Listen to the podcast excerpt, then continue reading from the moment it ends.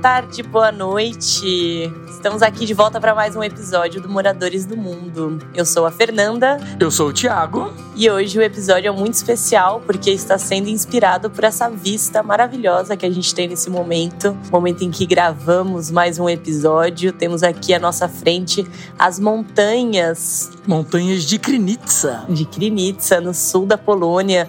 Temos ali, não tá com muita neve, né, Ti? Tirando ali alguns algumas pistas de esqui que a gente consegue ver ao fundo, mas no geral as árvores já estão bem verdinhas, aí se prepara, mais do que preparadas para a primavera. Pois é. E no episódio passado a gente estava em Cracóvia, né? e ficou meio que no ar onde a gente estaria para esse próximo episódio. E a gente também não sabia, ficou realmente no ar, não foi é, proposital, foi algo que a gente também não sabia. E acabou que a gente veio aqui para Krynica, no sul da Polônia, uma região muito bom para esquiar. A gente ama muito esse esporte, apesar de não fazer tão frequente quanto queria. Acho que eu fiz duas vezes na vida, essa vez foi minha terceira vez e foi muito bacana. Então temos uma vista espetacular no meio das montanhas e todo esse esporte, snowboard, montanha, contato com a natureza nos inspirou para fazer esse episódio que vamos falar sobre cicloturismo. Exatamente, a gente viu muita gente aqui é, quando a gente conversava com algumas pessoas que alugam esqui e tudo, eles comentaram com a gente sobre cicloturismo. Parece que esse destino aqui durante o verão bomba bastante com poloneses, principalmente, porque a gente está num lugar que não é muito turístico. O pessoal aluga bike e vai explorar as montanhas. E tá aí uma coisa que a gente adora fazer, já fizemos duas vezes, inclusive. Eu quero só contar uma historinha, Fê, sobre isso, das bicicletas aqui, que quando a gente, a gente veio e alugou por dois dias o passe da montanha e alugamos por dois dias os, os equipamentos para fazer esqui e snowboard.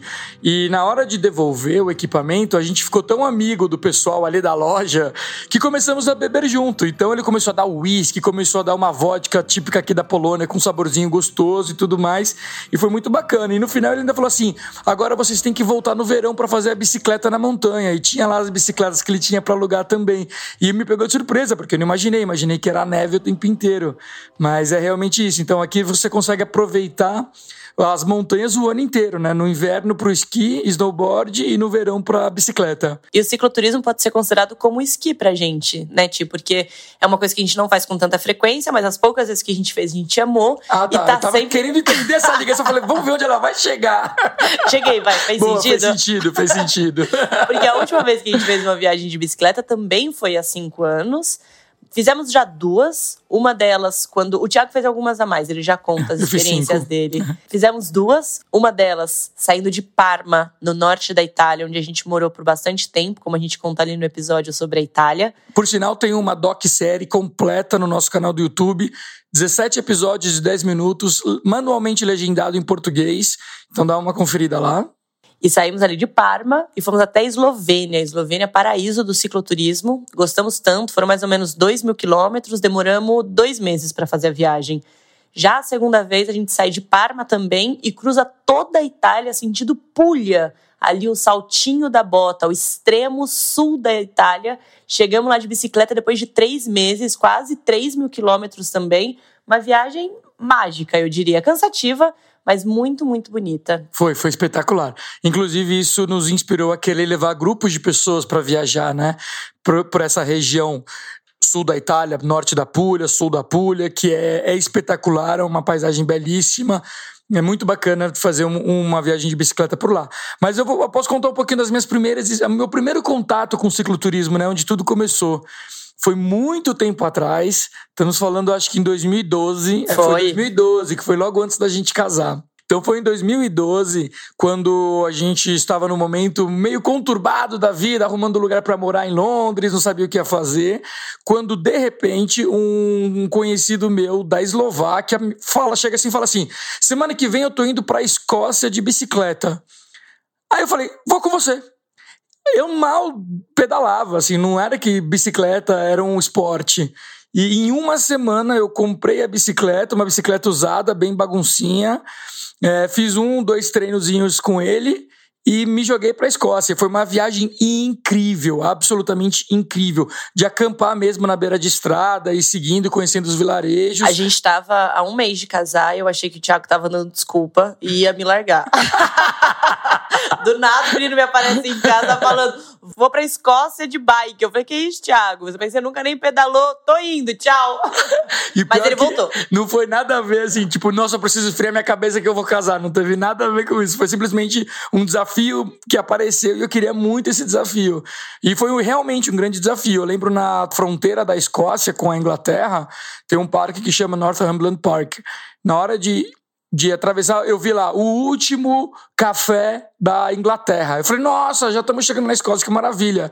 Três horas depois, ainda subindo aquela rampa, eu já não aguentava mais, não tinha água, não tinha chocolate. O eslovaco chegava para mim e falava assim: Você não pode parar agora, você não pode parar agora, a gente não tem nada. Eu não aguentava mais, minha perna latejando, ele ia, me dava uns, um, uma empurradinha assim para dar uma força. Chegamos três horas depois, ali em cima da montanha, depois dessa fronteira, a gente deitou e dormiu lá em cima por 10 minutos. Não é mentira, ele chegou a roncar, eu lembro disso. Dormimos e depois foram mais ou menos meia hora só de descida, foi muito gostoso. E minha segunda experiência com cicloturismo foi no Quênia, e essa foi um absurdo completo, essa foi uma loucura.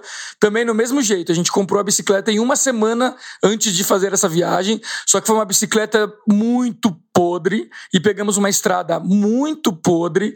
A estrada era de areia, um sol rachando na cabeça. Essa daí foi, eu fui junto com um espanhol e essa daí foi loucura, assim. Como eu, lembro, espanhol... eu lembro de ter ficado muito assustada nessa, todo mundo, né, que do, dos amigos, assim, quando o Thiago e o Javi contaram que iam fazer essa viagem, porque eles passavam no meio de um parque que tinha elefante, tinha leão. e a gente falou, meu, esses meninos vão ser comidos no meio do caminho, como assim? Eu lembro de desesperadamente falar, tipo, por favor, não vai. De repente, falou, ah, desencana, vai, vai embora, vai ser feliz, vai dar certo. É, deu certo, mas foi, foi bem loucura mesmo. A bicicleta estragou milhões de vezes. Foi, foi uma doideira. É, mas chegamos, chegamos no destino, que era Gianni Beach, saindo de, de Nairobi. Mas aconteceu uma coisa interessante que nessa época a minha barba ela tinha quase dois palmos de comprimento. Era uma barba muito grande. Uma semana, duas semanas antes da gente fazer essa viagem de bicicleta, tinha acontecido um atentado terrorista no norte do Quênia, onde o Boko Haram invadiu uma universidade e assassinou mais de 300 pessoas sequestrou crianças. Foi assim, foi uma atrocidade muito grande, chocou o país. Uma semana depois, saiu o Javi, o Javi que ainda no meio da viagem ele falava isso é uma estafa, mas é uma estafa. ele saiu o Javi e a gente pensou, bom, vamos dormir no quintal de igrejas católicas, né? Ele como espanhol, eu como brasileiro, não vai ter problema. Logo na primeira igreja católica, quando, quando a gente vai pedir para dormir lá, ele olha para mim, a pessoa da igreja olha para mim e fala assim: não, não, não, não, não, Boko Haram, não, não, não. Eu falei assim: não, mas eu não tenho nada a ver, é só uma barba. Ele, não, não, não. E não deixou, não deixou a gente dormir na igreja. Pois é, essa é a história. e logo depois a gente foi encontrar o resto do pessoal ali. A gente pegou um ônibus, fomos encontrá-los e passamos um tempo viajando ali pela praia. Enfim, bons tempos de Quênia, né? Bons tempos de África. Tá aí um lugar que a gente precisa voltar. Pois é. Mas eu acho interessante, porque a gente tá contando aqui coisas muito aventureiras, mas a ideia com esse episódio, na verdade, é desmistificar o cicloturismo, porque eu mesma nunca tinha feito, achando que era algo que o meu físico e o meu psicológico não dariam conta, que era algo muito difícil. E não é. A realidade é que ele pode ser quão difícil você se desafiar. É, as duas vezes que a gente fez a viagem, por exemplo, nós fizemos coisa de 40 quilômetros por dia, que é muito pouco. Gente pedalava ali por cinco horas, muito lentamente. Parava, tirava foto, conversava, conversava com as pessoas, assim. A ideia não é uma corrida, a ideia é aproveitar. Então, se a gente fizesse 30 quilômetros no dia, não tem problema. E aí, vai depender da rota que você escolher. No final do episódio, a gente vai, vai dar algumas ideias de rotas, de quilometragens diferentes, de níveis de dificuldade diferentes. Aquele momentinho de papel e caneta na mão para você ver que existe de tudo. Você pode, cicloturismo não é também uma viagem tão longa assim, pode ser algo que você faz no seu final de semana. Tem uma rota ali que passa de repente perto da sua cidade, é pegar a bike e andar por seis horas num sábado ou num domingo. Pode ser uma viagem de uma semana, pode ser uma viagem de alguns meses, ou pode ser até de anos, como faz, por exemplo, uma pessoa que eu gosto de seguir bastante no Instagram, que é a Julie Hirata. Ela está fazendo uma viagem por toda a América de bicicleta. Então pode ser o que você quiser. Então, pegando esse gancho, Fê, já que a gente já deixou claro aqui que um, uma viagem de bicicleta, né, o cicloturismo, ele não é para somente aquele esportista, aquela pessoa que, que tá afim do esporte, é para qualquer pessoa. Então me fala por que, que a pessoa deveria adotar o cicloturismo na sua vida? Eu acho que são diversos motivos, assim. Um deles, o que mais me pegou, é a questão do slow travel. É uma forma de slow travel, que é você viajar com calma, contemplando, absorvendo. Hoje em dia é tudo tão rápido, tudo voltado para preciso viver o máximo de experiências possíveis, porque eu preciso postar essas experiências, preciso voltar para casa contando que eu vi o máximo de coisas. E o slow travel vai contra isso. É sobre absorver e fazer as coisas no seu ritmo e, e, e como você estiver com vontade. A bicicleta é legal porque é você realmente ali ditando o ritmo daquilo, a velocidade. E eu lembro da gente parar, ver de repente um caminho que não estava nos planos, você vai vir a bicicleta, entra, vai explorar. Quer parar numa cidadezinha que não estava nos planos, você para também. Lembro da gente parar na Itália e vir uma senhora com maçãs e água pra gente, né? Porque ficou muito. Acho que a bicicleta a tem essa. A gente tinha se perdido, eu lembro gente, disso. Isso. A bicicleta tem essa também. As pessoas sentem muita empatia por quem está fazendo aquele exercício. Então todo mundo vem falar com você muito admirado com essa trajetória, né? É, o que eu mais gosto da viagem de bicicleta é que você tem noção da transformação do lugar, né? Quando você viaja de avião, por exemplo, você sai de uma cidade grande e vai para uma cidade grande. Você vê pelo alto, mas não é a mesma coisa, é muito rápido. Você, bum, bum, de repente você está em outro lugar. Quando você viaja de carro, as coisas estão passando muito rápido também na sua frente e você não absorve muito.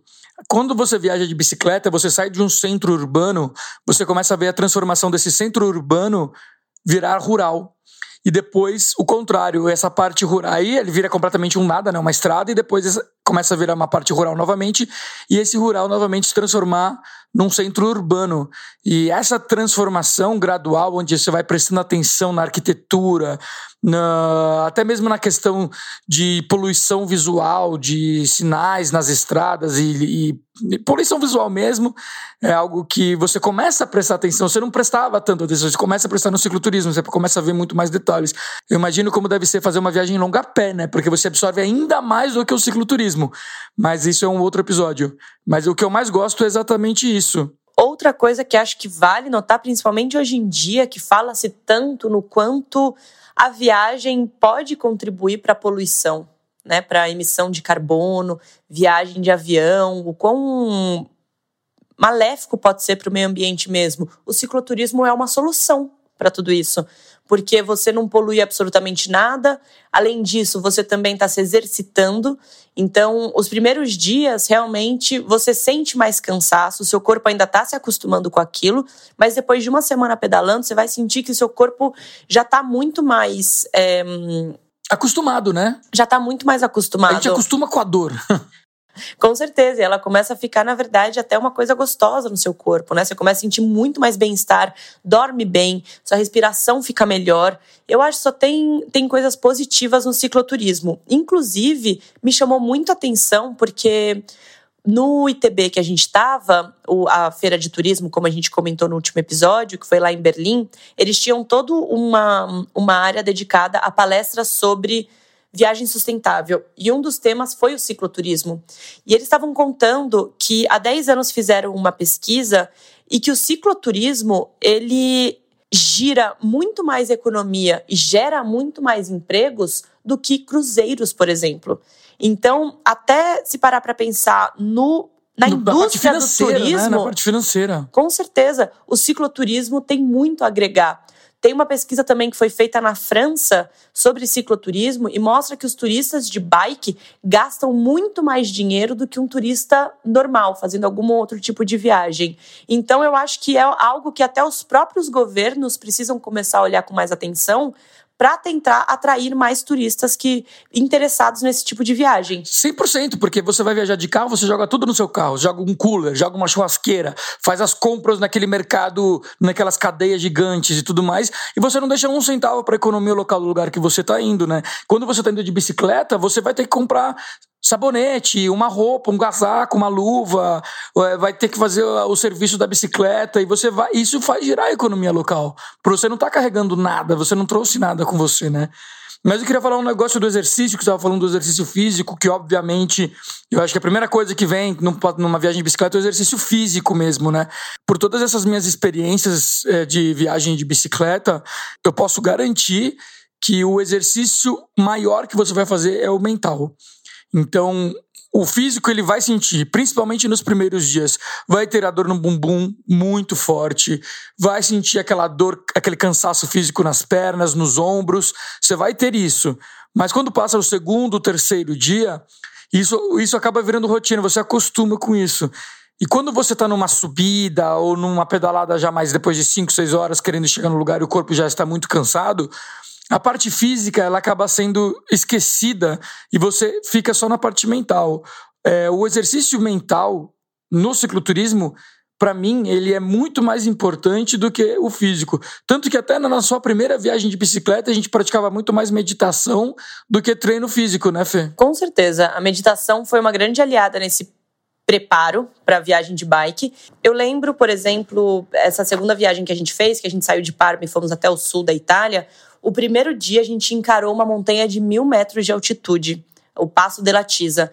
O exercício físico era muito difícil, mas o mental, como o Thiago falou, foi muito pior. Então, se concentrar naquele objetivo, olhar para frente jamais, porque quando você olha para frente que você fala, falta muito, eu não vou dar conta. Então é olhar para baixo, olhar sua perna ali, quase que num exercício de meditação. Não, vai fazer a galera morrer atropelada aqui, é olha pro, olha para um ponto fixo, na verdade, o meu né? ponto fixo era na perna. É, eu olhava Me... pro horizonte sem, sem pensar tipo, é, nossa, falta muito. Eu olhava uma árvore ali na frente e falava, vou chegar até aquela árvore. Aí depois você olhava aquele poste, vou chegar até aquele poste. E pouco a pouco você vai dando objetivos pequenos e muito próximos e alcançáveis para você. E você vai nesse ritmo. Vou chegar até ali agora, vou chegar até ali agora, vou chegar até ali agora. E você vai indo pouco a pouco. E aí quando você vê, depois de horas, você já andou muito. É, cada um tem aí suas. suas andar cara... pra, pô, pedalar andando pra baixo é sacanagem também. eu pedalava olhando pra baixo com Caetano Veloso. Botei a playlist de Caetano, era eu e ele naquela montanha, conseguimos subir. Isso é o que importa. Mas, como eu falei, é, o cicloturismo pode ser tão o quão difícil você quiser. Então também não se preocupem, existem rotas muito menores, planas. A primeira que a gente fez, que foi pelo Rio Pô, não tinha subida nem descida nenhuma, foi super gostoso, na beira do rio. Existem várias rotas desse tipo que você pode explorar. Mas antes da gente falar das rotas, vamos só falar para o pessoal assim como que eles já convencemos, já convencemos todo mundo a ir fazer uma viagem de cicloturismo uma Pelo vez na vida. Pelo menos uma, vai, gente, que seja um, um, pouquinho, um trecho menor. Vai acontecer. E agora, como, como se preparar para essa viagem?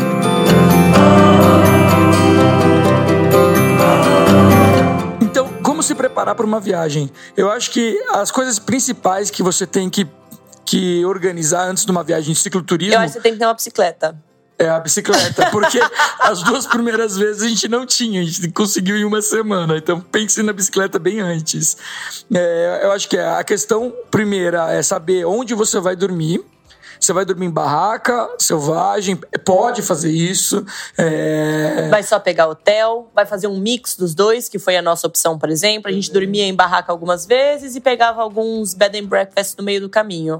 A segunda é vai é, mais ou menos quantos quilômetros por dia você vai querer percorrer. E isso vai basicamente junto ao nível da pista, ao seu preparo, e isso vai incluir ali o seu treinamento, né? Então, se for for uma pista que vai ter muita subida, talvez fazer um treinamento num lugar que tenha muita subida. E, e o treinamento é muito importante para você acostumar o bumbum. Bumbum dá bastante mesmo. E isso vai depender também se você vai fazer uma viagem. Por exemplo, uma pessoa que está viajando mais leve, tem uma bicicleta boa e um bom preparo, ele consegue fazer, às vezes, até 100 quilômetros por dia. Se você quer fazer uma coisa mais de boa, coloca aí 40 quilômetros por dia, mais ou menos, que é o que a gente fez. Porque aí você sabendo quantos quilômetros você consegue fazer. A gente fazia um pouco mais. Um pouquinho mais. A gente né? batia uns 60, 60, 70 quilômetros por dia, mais ou menos. É, o nosso máximo deu 120 quilômetros num dia, mas a gente se estourou, ficamos, ficamos bem desgastados. Mas é mais ou menos isso. Eu acho que é uma questão de você olhar o mapa e entender é, os lugares que você vai parar, a rota que você vai fazer. Então você vai ter que ver ali já onde você vai dormir, como que você vai dormir, quantos quilômetros mais ou menos por dia você vai fazer, inclui já onde você vai comer, como você vai comer, porque aí, por exemplo, você vai ter que levar um fogãozinho, você vai ter que levar algumas coisas para preparar essa comida. Quanto menos levar, melhor, obviamente. Então, essa organização é fundamental. Mas eu acho que o principal mesmo é você entender a sua bicicleta. Saber as, os limites da sua bicicleta, onde você consegue usar melhor ela. Como, por exemplo, a, o tamanho do aro da roda. Isso vai influenciar muito. Um aro é, pequeno, né, uma roda pequena, vai, vai te trazer muito mais esforço. É, então, ter essa noção é muito importante. Você entender qual é a sua bicicleta para o tipo de rua que você vai estar tá pedalando, asfaltada, terra, etc. E ter um mínimo de conhecimento sobre a bicicleta também é importante, porque ela pode quebrar, provavelmente ela vai. vai quebrar em algum momento. Não é para você ser especialista nem nada, porque todo lugar você vai encontrar um mecânico que possa te dar uma mão. Mas você vai ter que trocar um, um, um, pneu, um pneu pelo menos você vai ter que trocar. Então, o mínimo de conhecimento você tem que ter. Gruda em alguém que tem esse conhecimento, ou veja aí vídeos no YouTube e vai um pouquinho preparado. Pensando nisso, você também precisa de uma caixinha de ferramentas básica, muito básica, assim, uma coisa pequena. Uma câmera com os equipamentos para trocar o pneu furado, uma chavezinha para dar uma regulada na marcha, isso, isso precisa muito. E por favor, usem capacete. Usem capacete, com certeza. Luz na bicicleta, refletor, tudo isso. E para mala, quanto menos, melhor, como o Ti falou. Menos é mais. Menos é mais. Compra aquela calça lá de pedalar, uma na Decathlon, baratinha, boa, daquelas que vem com uma almofadinha no bumbum para dar um up. e essa vai ser a sua roupa de pedalar. Leva três trocas de roupa só na mala, você lava. Todo lugar que você parar tem lavanderia ou tem uma máquina de lavar. Então não precisa se preocupar em levar um milhão de coisas, sabe? E ficou interessado em saber mais como se preparar? A gente tem um texto completinho no nosso site, lá no mandefilis.com. Entra ali, dá uma pesquisada em cicloturismo, tem roda rotas, tem como se preparar, tem várias dicas legais. Ali você vai pegar tudo com mais detalhe. Gostaria de dar uma última dica de ouro aqui. Um aplicativo que você não pode deixar de ter para sua rota de cicloturismo. Na verdade, em nenhum momento, gente. Chama maps.me. O maps.me ele funciona offline. É um mapa, né, um GPS que funciona offline. Você só precisa baixar o aplicativo e antes de ir para a cidade que você estiver indo, você baixa o mapa daquela cidade. E é um mapa super completo que te dá onde tem hotel, onde está a rodoviária, é, rotas, tanto a pé, quanto de carro, quanto de transporte público e de bike. Então, vários momentos a gente já se perdeu, inclusive nessas viagens de bicicleta, e a gente conseguia fazer hum, uma rota pelo maps.me e ele vai te mostrando ao vivo ali, sabe? Para onde virar, onde ir, quanto tempo falta, a altitude daquela rota também. Então, baixem aí, tanto Apple quanto Android, maps.me. E chegou aquele momentinho de papel e caneta na mão. Pega o papel, pega a caneta, anote essas rotas que a gente vai passar agora para você. Ou melhor, salve esse episódio, aproveite e caminhe já para os seus amigos, para sua família, para todo mundo. Compartilha aí no, no stories do WhatsApp, no seu Instagram. É, e vamos pro momento papel e caneta. acho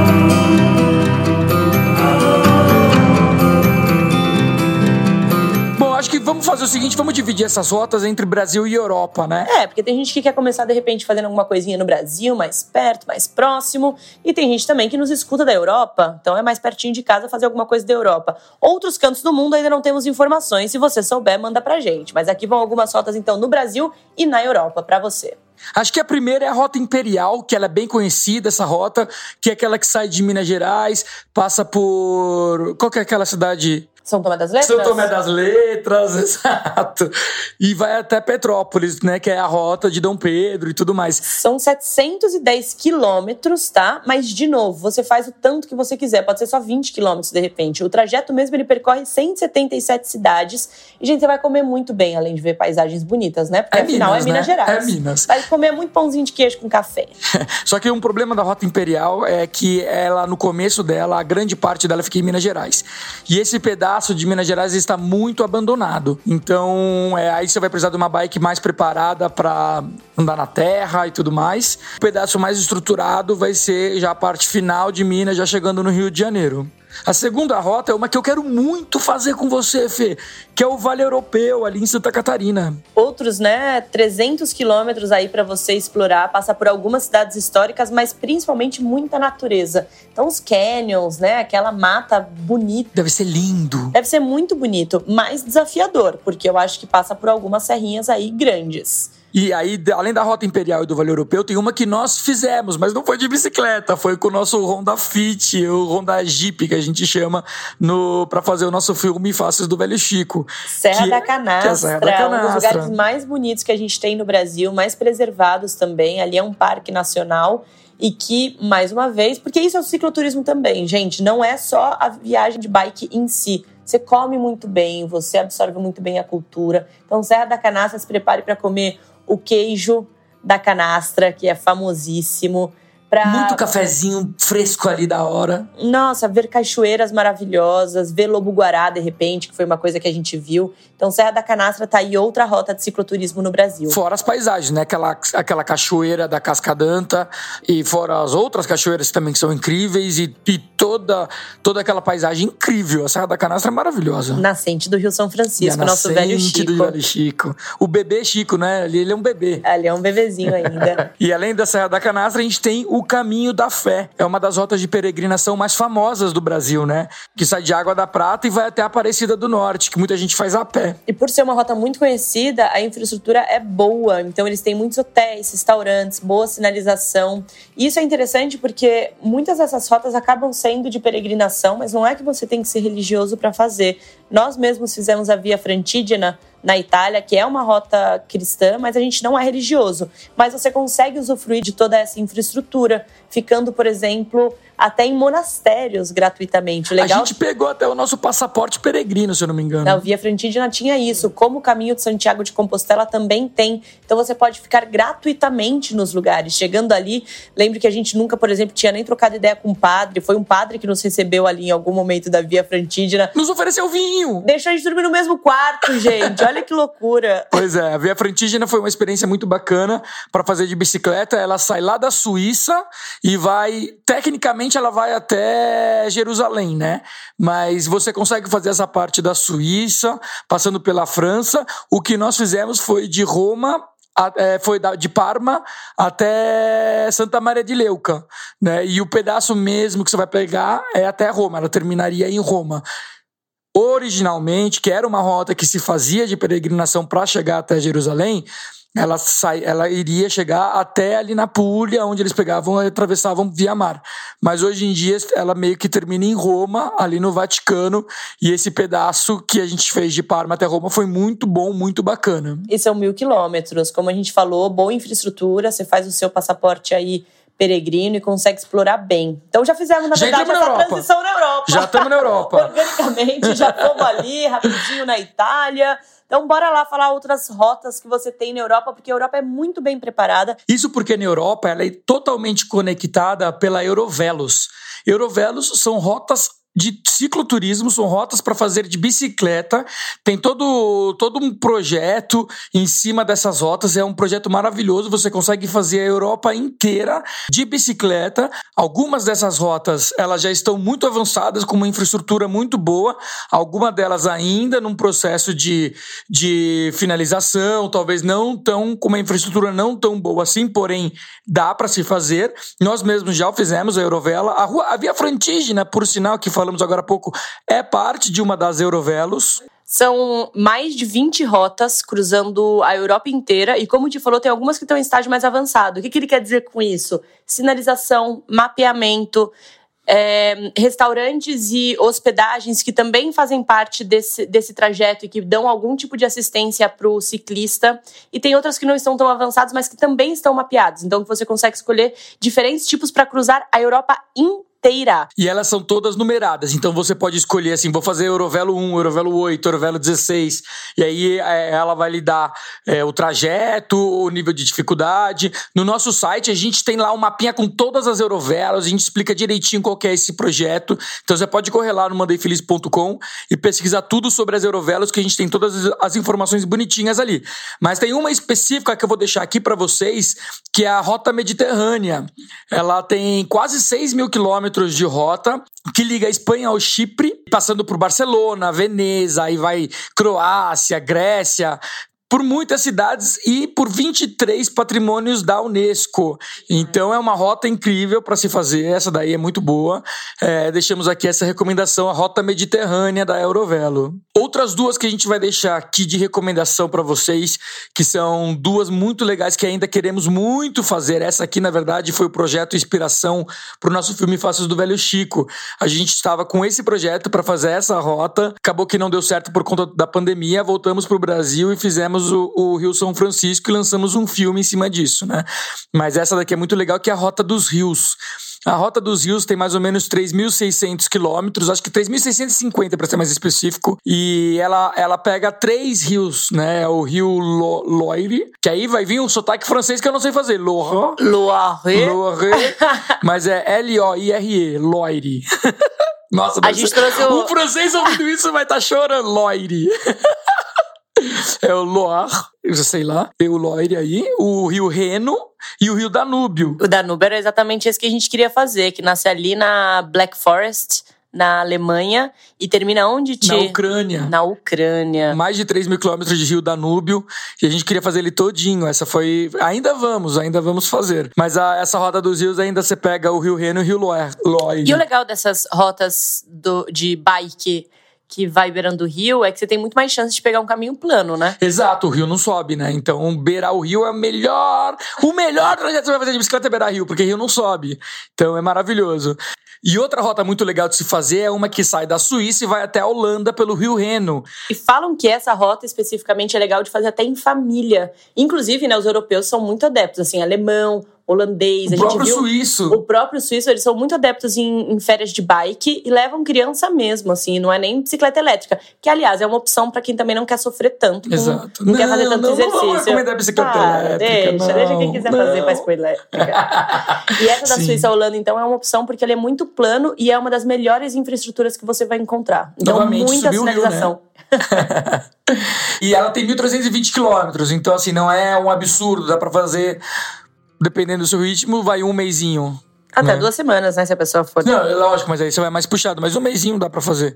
Pensando que a gente fez dois mil e pouco em dois meses, três meses, né?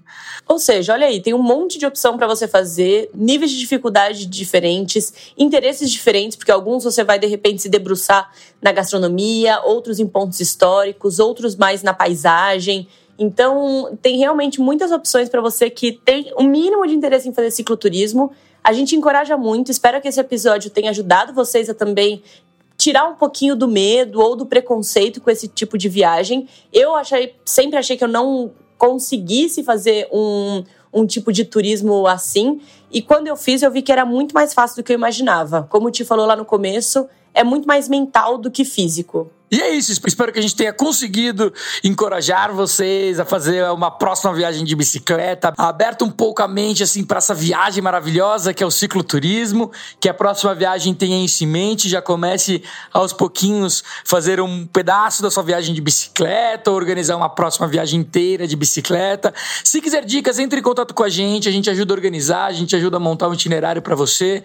Pode mandar mensagem pra gente no Instagram ou diretamente no nosso site. No blog mesmo tem muitas matérias também sobre cicloturismo, então entra lá no mondayfeelings.com. Ou então, porque não vamos utilizar essa, essa nova funcionalidade do Spotify? Manda uma mensagem pra gente aqui mesmo, que a gente tem também caixinha. tem caixinhas de perguntas, respostas, trocar ideias. E não esqueça também, chegou até aqui, dá cinco estrelinhas ali no Spotify ou no, na sua plataforma de streaming favorito. Compartilha com a família, compartilha com os amigos. Dá o seu feedback, que isso é muito importante para o nosso trabalho e para a gente continuar trazendo conteúdo aqui. Muito obrigado e até a próxima. Vai saber da onde. Abraços!